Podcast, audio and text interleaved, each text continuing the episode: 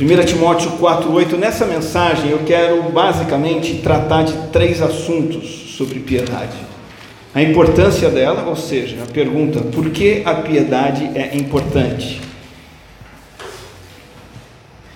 O que ela significa, ou seja, o significado da piedade, e a fonte da piedade, como a piedade é produzida na minha vida. 1 Timóteo, apenas um pequeno versículo capítulo 4, versículo 8 diz: O exercício físico é de pouco proveito, a piedade, porém, para tudo é proveitosa, pois tem promessa da vida presente e da futura. Claro que eu sublinho aí a palavra piedade, ela que para tudo é proveitosa. Comecemos então pensando na importância da piedade antes de entendermos o significado direitinho. Importância da piedade.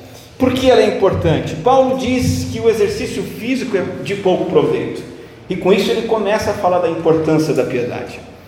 A importância do exercício físico, qual é? Quando ele diz que é de pouco proveito, ele está dizendo que tem algum valor. Nós sabemos que tem muito valor. Por exemplo, tenho tido experiências com exercício físico dolorosas. Eu nunca tinha feito fisioterapia na minha vida principalmente pós-operatória, e às vezes o fisioterapeuta judia da gente. E dói, tem que esticar o joelho, dobrar o joelho, fortalecer a musculatura da perna. E se eu não fizer isso e não recuperar a força e a, a mobilidade, eu acabo ficando meio que manco, né? um aleijado. Então é muito importante, é benéfico o exercício físico, todo tipo de exercício físico.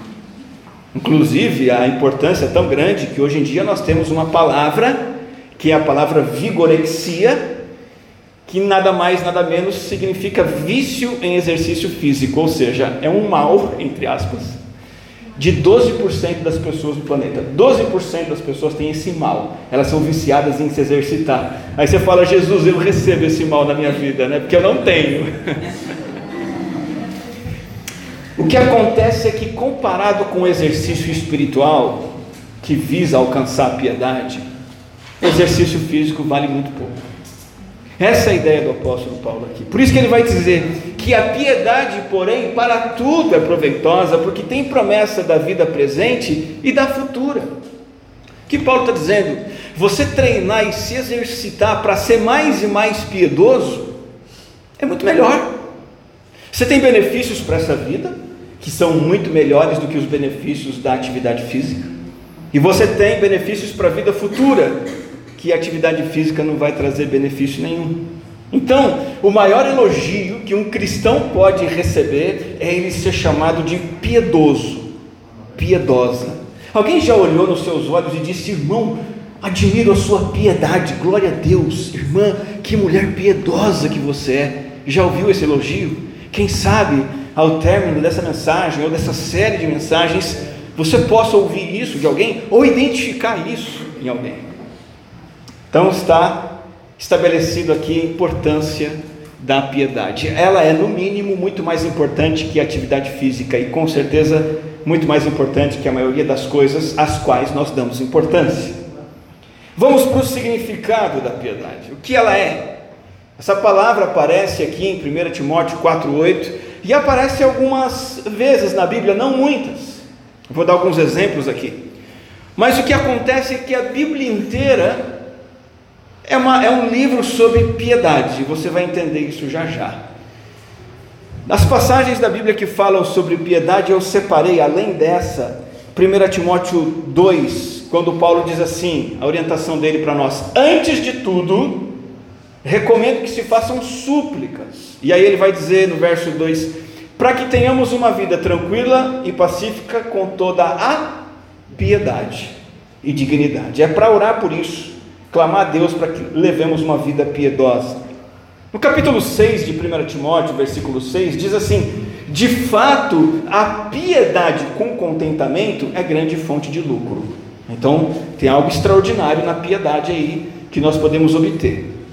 Capítulo 6, versículo 11, Paulo continua dizendo: Você, porém, homem de Deus, fuja de tudo isso. Ele faz uma lista de nãos que devemos dar para práticas pecaminosas Fuja de tudo isso e busque. E aí na lista de Paulo está a piedade. Olha o que é para buscar: a justiça, a piedade, a fé, o amor, a perseverança e a mansidão. Já em Tito capítulo 1, Paulo se apresenta dizendo: Paulo, servo de Deus e apóstolo de Jesus Cristo, para levar os eleitos de Deus à fé e ao conhecimento da verdade que conduz à piedade. Veja que Paulo tinha uma ideia de que o seu próprio ministério como apóstolo tinha a ver com piedade, levar as pessoas a terem uma vida piedosa. Em Tito capítulo 2, a palavra aparece mais uma vez, dizendo: Porque a graça de Deus nos ensina a renunciar à impiedade e às paixões mundanas e a viver de maneira sensata, justa e piedosa nesta era presente. Já Pedro, o apóstolo, também fala sobre piedade, e ele diz assim: Seu divino poder nos deu tudo de, de que necessitamos para a vida e para a piedade. E eu separei também 2 Pedro 3, e este é o último versículo, versículo 11, uma ordem muito clara: viva de maneira santa e piedosa. Está aí, está ordenado.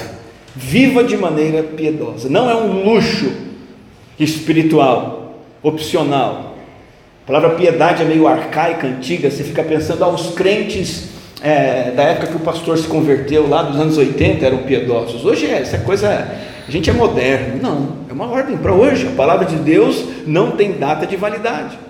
A piedade também não é para alguns de nós, os que estão na obra missionária, os que estão pregando, os que estão dirigindo louvor. Não, dirigente de louvor tem que ser piedoso. É dever e privilégio de cada crente. E todos nós recebemos tudo que precisamos de Deus para sermos piedosos. Então, o que é piedade? O que significa essa palavra? E eu vou adiantar algumas coisas, dizendo que ela é mais do que algumas coisas que a gente acha que a piedade é. Por exemplo, piedade é muito mais do que bom comportamento. Se você veio de um berço onde levaram você para a igreja desde pequeno, te ensinaram que você tem que ter bom comportamento. Não bebe, não fuma, não adultera, dá o dízimo. E esses bons comportamentos foram ensinados a você, mas muitos de nós que nascemos sendo ensinados sobre bom comportamento, não mantivemos um bom comportamento, porque fomos ensinados a ter bom comportamento, mas não fomos ensinados a sermos piedosos. E piedade é muito mais do que ter bom comportamento. A piedade traz consigo um bom comportamento, mas sem piedade, o bom comportamento não dura. Piedade é muito mais do que fazer caridade, ajudar os refugiados, ajudar adictos, dependentes de droga, ajudar moradores de rua. Quando alguém faz isso, nós dizemos que pessoa piedosa, mas piedade é muito mais que isso. Piedade também não é praticar disciplinas religiosas. Você pode ver uma pessoa jejuando, olhar para ela e dizer que pessoa piedosa. E aquela pessoa pode estar jejuando, mas ela não é piedosa. Assim como ela pode estar orando sem ser piedosa, assim como pode estar praticando qualquer outra disciplina espiritual sem ser piedosa. Não necessariamente alguém que faz orações e jejuns de fato é uma pessoa piedosa. A piedade abrange a totalidade da vida e é o fundamento sobre o qual a verdadeira vida espiritual é edificada. Eu quero tornar claro o significado de piedade pensando num exemplo bíblico, algo bem concreto e prático. Enoque. Enoque. Lembra dele? A Bíblia diz em Gênesis 5 que Enoque andou com Deus. E não foi pouquinho, não, foram 300 anos. E aí ele ainda gerou filhos e filhas e viveu 365 anos. Enoque andou com Deus e já não foi encontrado, pois Deus o havia arrebatado. Essa é a nossa referência de piedade. É quando você anda com Deus e você agrada a Deus. Então, piedade é um andar ou um viver agradável a Deus, que procede de onde? De um relacionamento com esse Deus, um relacionamento de devoção. Enoque fez as duas coisas, ele andou com Deus, ele agradou a Deus, e Deus até o tomou para si, de tão querido que Enoque era. A vida de Enoque estava centralizada, congregada concentrada em Deus, não na esposa, não nos filhos que ele teve, não nos negócios, não nas suas terras, no seu, no seu gado, não no seu dinheiro, estava centrada em Deus. Deus era o ponto focal, Deus era a estrela polar da existência de Enoque. Simplificando a, a, a definição, piedade seria devoção em ação. É uma atitude pessoal de devoção tal para com Deus que vai resultar em ações agradáveis a Ele. Uma definição um pouco mais elaborada, que pode complicar, mas acredito que, que ajuda a se aprofundar um pouco, eu vou propor aqui para vocês, de William Law, é a seguinte: devoto é a pessoa que considera Deus em tudo. Em tudo ela coloca Deus. Não para ratificar o que ela quer, não nesse sentido para que Deus seja o primeiro em tudo, que Ele tenha a palavra final, que Ele tenha a palavra de ordem. Tem gente que entende isso errado, né? Não, eu coloco Deus em tudo na minha vida, ou seja, Deus faz acontecer o que eu quero. Deus, ó, em nome de Jesus, e aí vai, né? Não é isso? Colocar Deus em tudo é colocar Deus na frente de tudo, é o Senhor quem manda. É? A, a, o restante da frase esclarece que serve a Deus em tudo, percebe? Que faz todas as partes de sua vida comum, a vida dele não é comum, é, é partes da devoção, piedade. Tudo realizado em nome de Deus e sob normas tais que se conformam à sua glória. De maneira que essa devoção a Deus vai ser uma, um manancial, uma fonte de um caráter piedoso, de uma pessoa que então vai se comportar de maneira agradável a Deus. Piedade é devoção a Deus que resulta em uma vida agradável a Ele. Deixa eu fazer uma comparação aqui.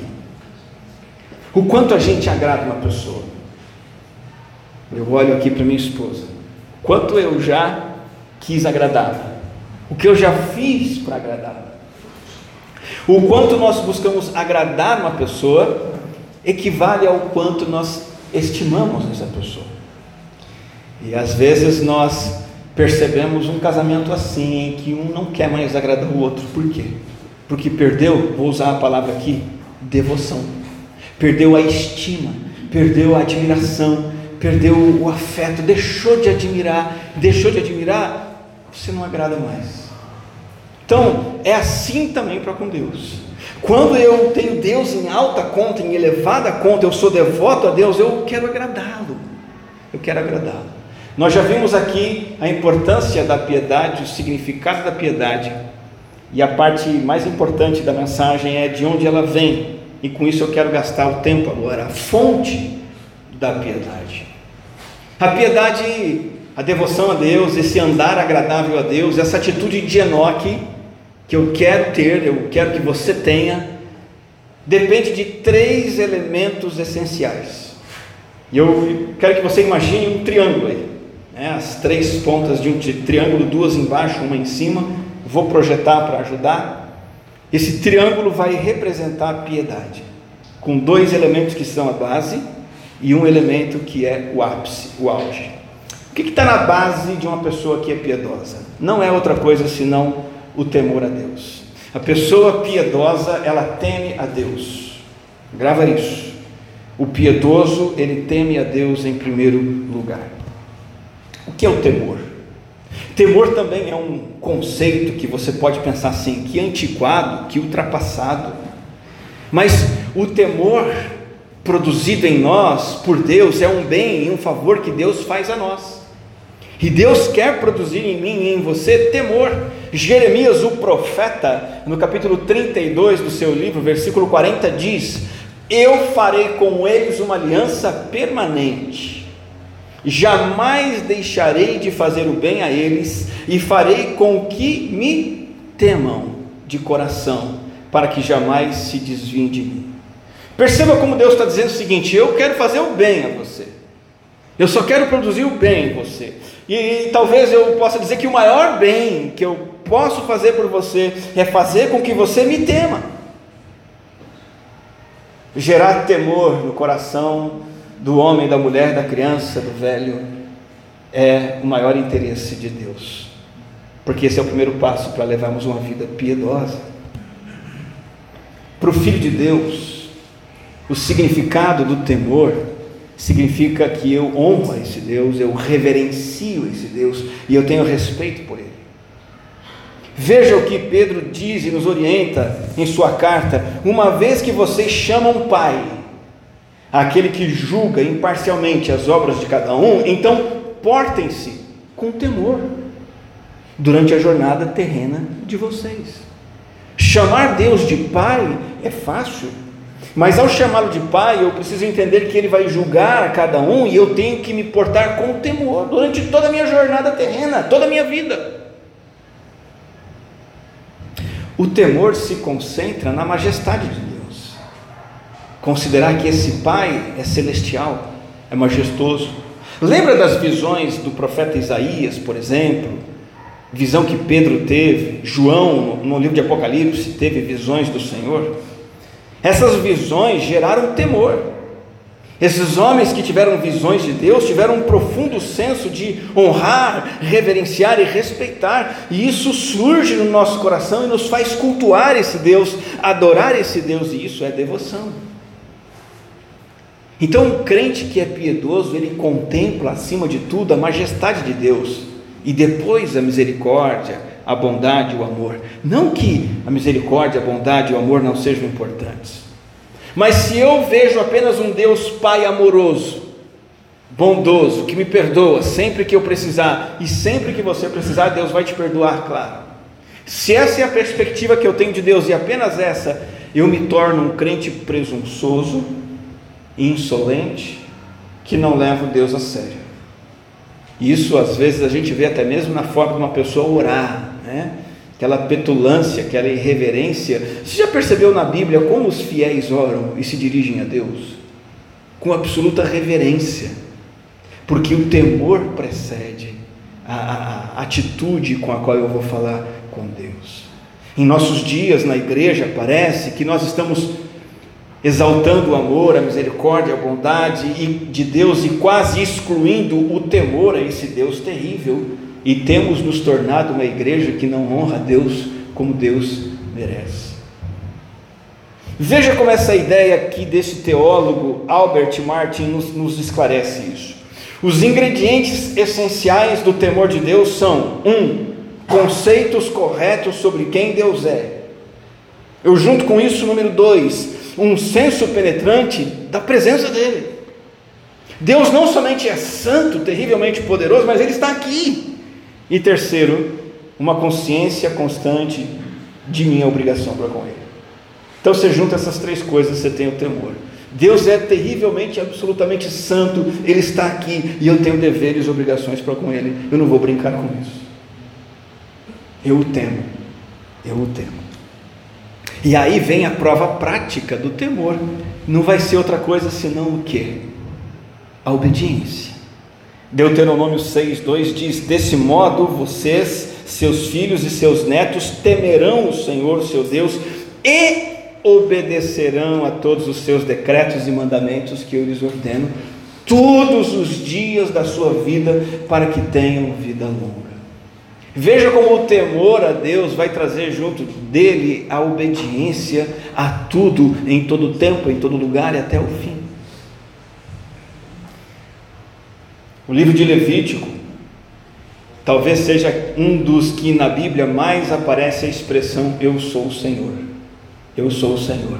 Eu sou o Senhor. 16 vezes no livro de Levítico aparece a expressão eu sou o Senhor. E misturado com essa afirmação aparecem diversas leis, diretrizes, orientações, deveres. E o que significa isso? A obediência deve fluir da reverência. No caso do povo de Israel é dito: guardem o dia de sábado, eu sou o Senhor. Não pratiquem atos sexuais é, é, com pessoas do mesmo sexo, eu sou o Senhor. Deite-se apenas com sua esposa, eu sou o Senhor, eu sou o Senhor, eu sou o Senhor. A razão pela qual muitos de nós desobedecemos a Deus é porque, primeiro, não estamos absorvendo a ideia de que Ele é o Senhor, não sabemos quem Deus é. E todo ato de desobediência é uma afronta à dignidade e à majestade de Deus. E aí, junto com o temor, então nós equilibramos da base do triângulo da piedade. Aí sim, o amor. O piedoso teme a Deus. Mas em segundo lugar, o piedoso, ele é capturado pelo amor de Deus. Ele teme a Deus e ele conhece o amor de Deus, ele aprecia o amor de Deus. Mas sabe, sabe qual é o único cristão que reconhece o amor de Deus de verdade na sua vida? Sabe qual é o único tipo de crente que realmente identifica o amor dele? Muito simples. Em primeiro lugar, é aquele crente que teme a Deus. O crente que não teme a Deus, ele não conhece o amor de Deus. Está cheio de evangélico hoje dizendo Deus é amor, tal, não sei o quê, mas não sabe, não conhece nada do amor de Deus, porque ainda não aprendeu a temer a Deus. E eu vou explicar o motivo. O que acontece com o crente que teme a Deus? Ele vê o abismo infinito entre o Deus Santo e ele, criatura terrivelmente pecaminosa.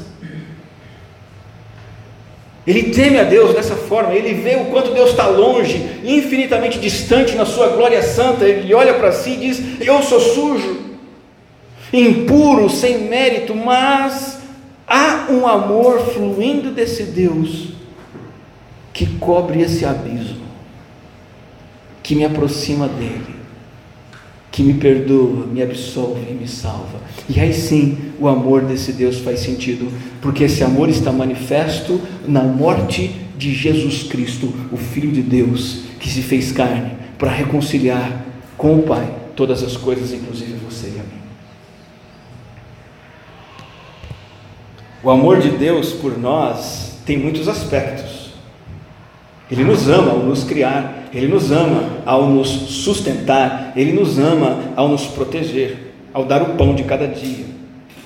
Mas a demonstração suprema do amor de Deus, nisso consiste o amor de João, o apóstolo. Ele nos amou e enviou seu Filho como propiciação pelos nossos pecados. A palavra propiciação diz respeito a um Deus temível a um Deus que tem ira, ira justa, uma reação santa contra o nosso pecado. Esse Deus temível que se ira contra o nosso pecado e contra o pecador, providenciou propiciação. E propiciação é um sacrifício que desvia a ira de Deus, que atrai a ira de Deus, que transfere a ira, o castigo de Deus contra o homem e a mulher pecador, pecadora, transfere esse castigo para o seu próprio filho na cruz do Calvário.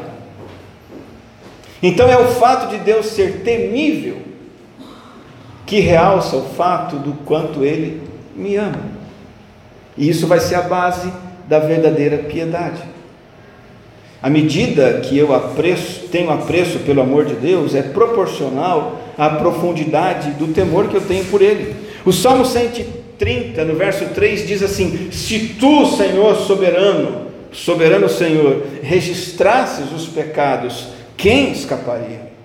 Aqui nós temos um Deus que pode registrar os pecados, tem capacidade de registrar os pecados, e um Deus é, que tornaria inescapável dele qualquer criatura que pecasse, porque ele vê e retribui. Só que à medida que eu vejo esse Deus, na sua infinita majestade, santidade, glória transcendente, eu posso ter uma admiração um espanto pelo amor dele que me perdoa, porque o versículo 4 diz: Mas contigo está o perdão,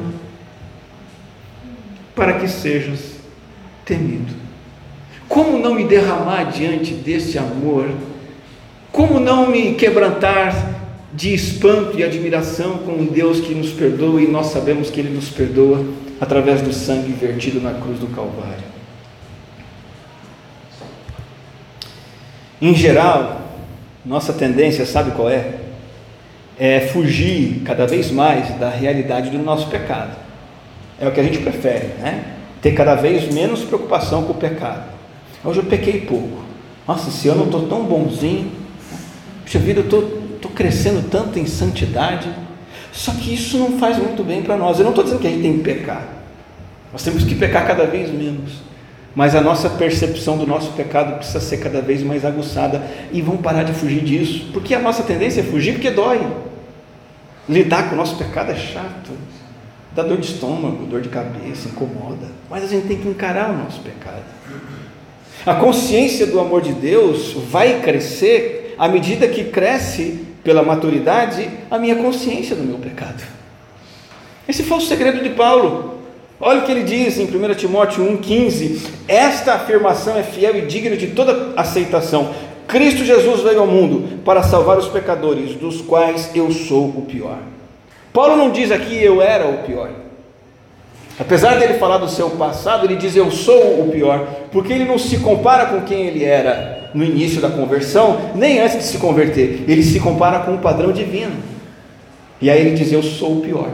Eu sou o pior dos pecadores. Então não há como conhecer o amor de Deus, não há como apreciar o amor de Deus sem ter o doloroso conhecimento e admissão da nossa própria pecaminosidade.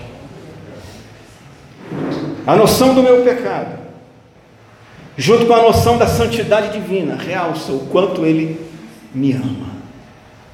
Quanto mais eu vejo esse amor, mais o meu coração procura alcançar uma devoção que o adora a Ele que tanto me amou. E é bonito demais ver Paulo dizendo assim: o amor de Cristo nos constrange. Essa consciência do amor divino por mim estimula em mim ainda mais devoção a Ele, pois o amor de Cristo nos constrange. E aqui nós caminhamos com esse versículo para o terceiro aspecto da piedade. Lembra do nosso triângulo? Nós temos na base o temor e o amor.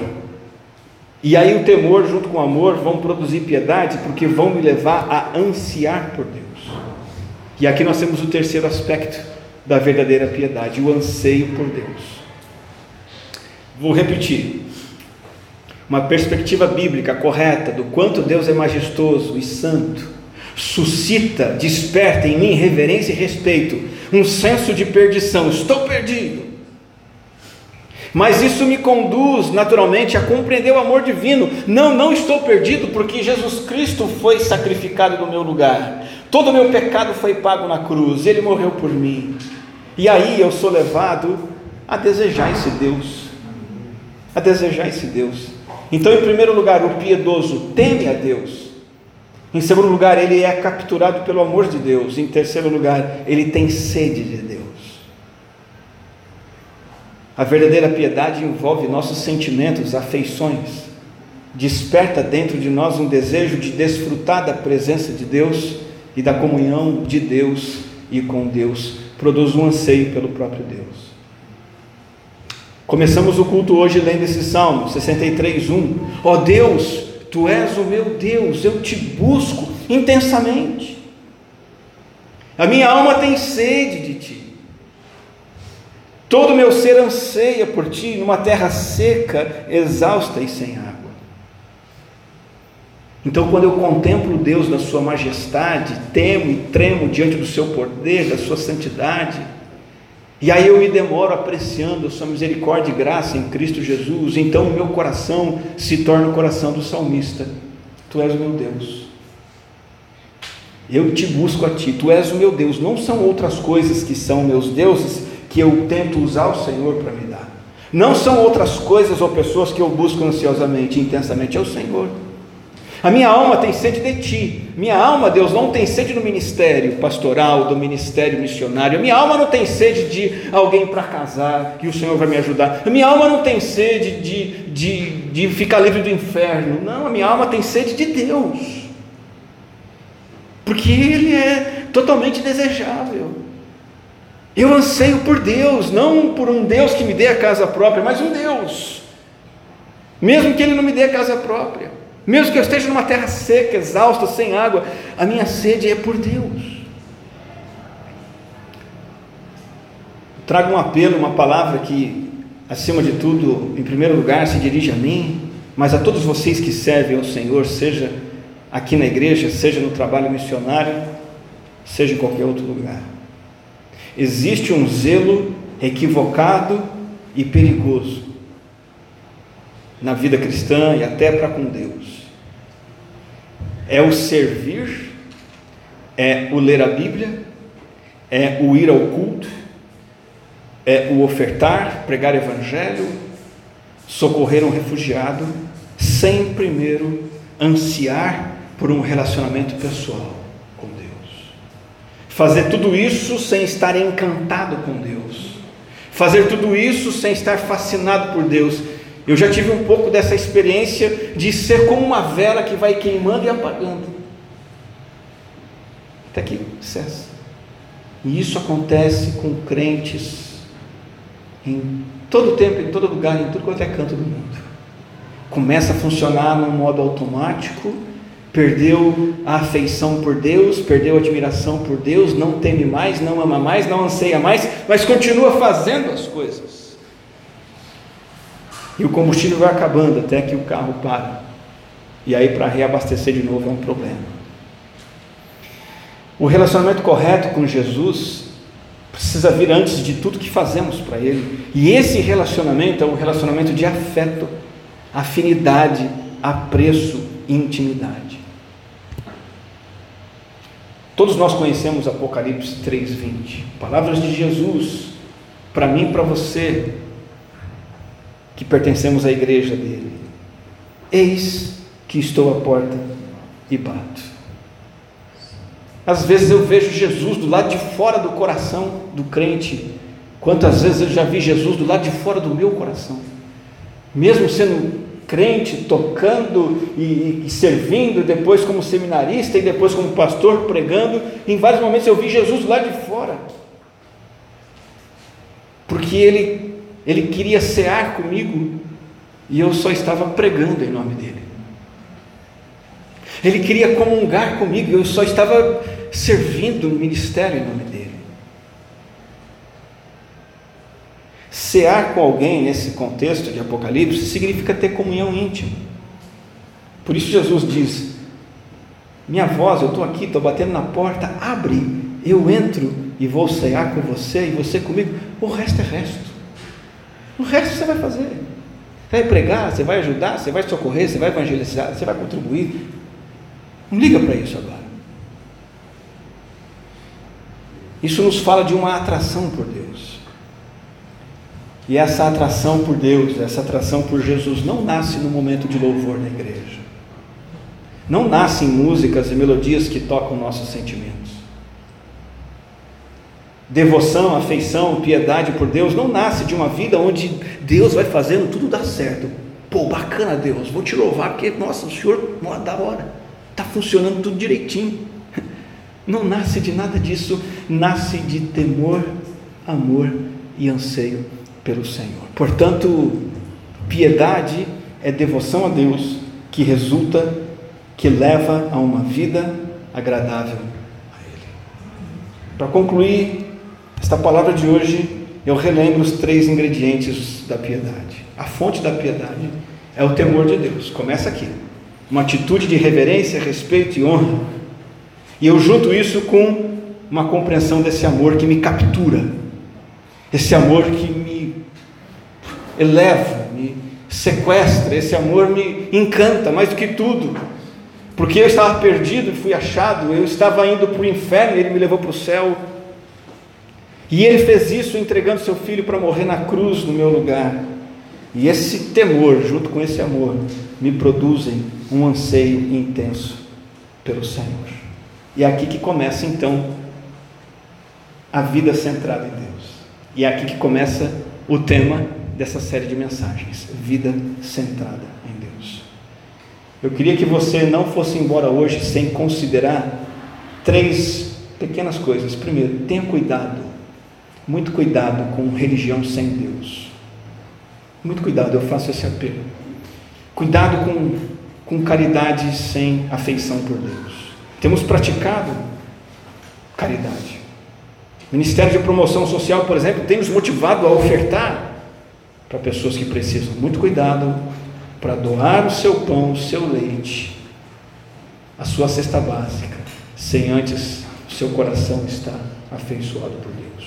Cuidado com o moralismo sem comunhão com Deus, é muito perigoso. Muito cuidado para não levar uma vida cristã apenas baseada em certo e errado, pode não pode, sim e não. Isso esgota qualquer um. Antes de tudo isso, precisa ter uma veneração, uma intimidade, uma afeição por Deus. Muito cuidado com orações, louvores e cultos e ritos sem piedade e devoção, um relacionamento pessoal com Deus em que você é capturado pelo temor e o amor dele. Segundo, como que eu posso nutrir? Como que eu posso aprofundar-me nesse temor a Deus, nesse amor de Deus por mim, nesse anseio por Deus? Eu convido você a continuar ouvindo a série de mensagens, mas eu quero adiantar alguma coisa aqui fundamental. Deus ele se relaciona conosco e ele se comunica conosco pela Bíblia. Ao ler a Bíblia você vai saber quem Deus é, o quão temível ele é. Se você ler o mundo, se você ler as, as pessoas, se você ler as redes sociais, se você ler comentários, mensagens de pastores, se você ler todas essas coisas, no nosso mundo de hoje, você não será capturado pela verdadeira identidade de Deus. Para conhecer a verdadeira identidade de Deus, você precisa ser capturado pelo Deus que está revelado nas páginas das sagradas Escrituras. Ali você vê o Deus que é temível, ali você vê o Deus todo amoroso, ali você conhece o amor profundo de Deus, e é a palavra de Deus, a Bíblia, que vai produzir em você a afeição e o anseio por Deus. E a minha palavra final é: junte no seu viver o andar perto de Deus com o obedecer a Deus. As duas coisas. Essa é a vida centrada em Deus. Essa é a vida de Enoque. Se você só quiser andar perto de Deus, sentir Deus, se aproximar dele sem obedecer, você cai. Você cai num misticismo vazio, experiência atrás de experiência, experiência Agora, se você, por outro lado, quiser só obedecer, ser correto, andar direito, parar de tropeçar, parar de errar e não alimentar a proximidade com Deus, você vai cair num legalismo frio, absurdo, que vai esganar você. Junte as duas coisas: estar perto de Deus em comunhão com Ele e obedecê-lo. E eu acredito que essa é a verdadeira vida centrada em Deus. Vamos orar?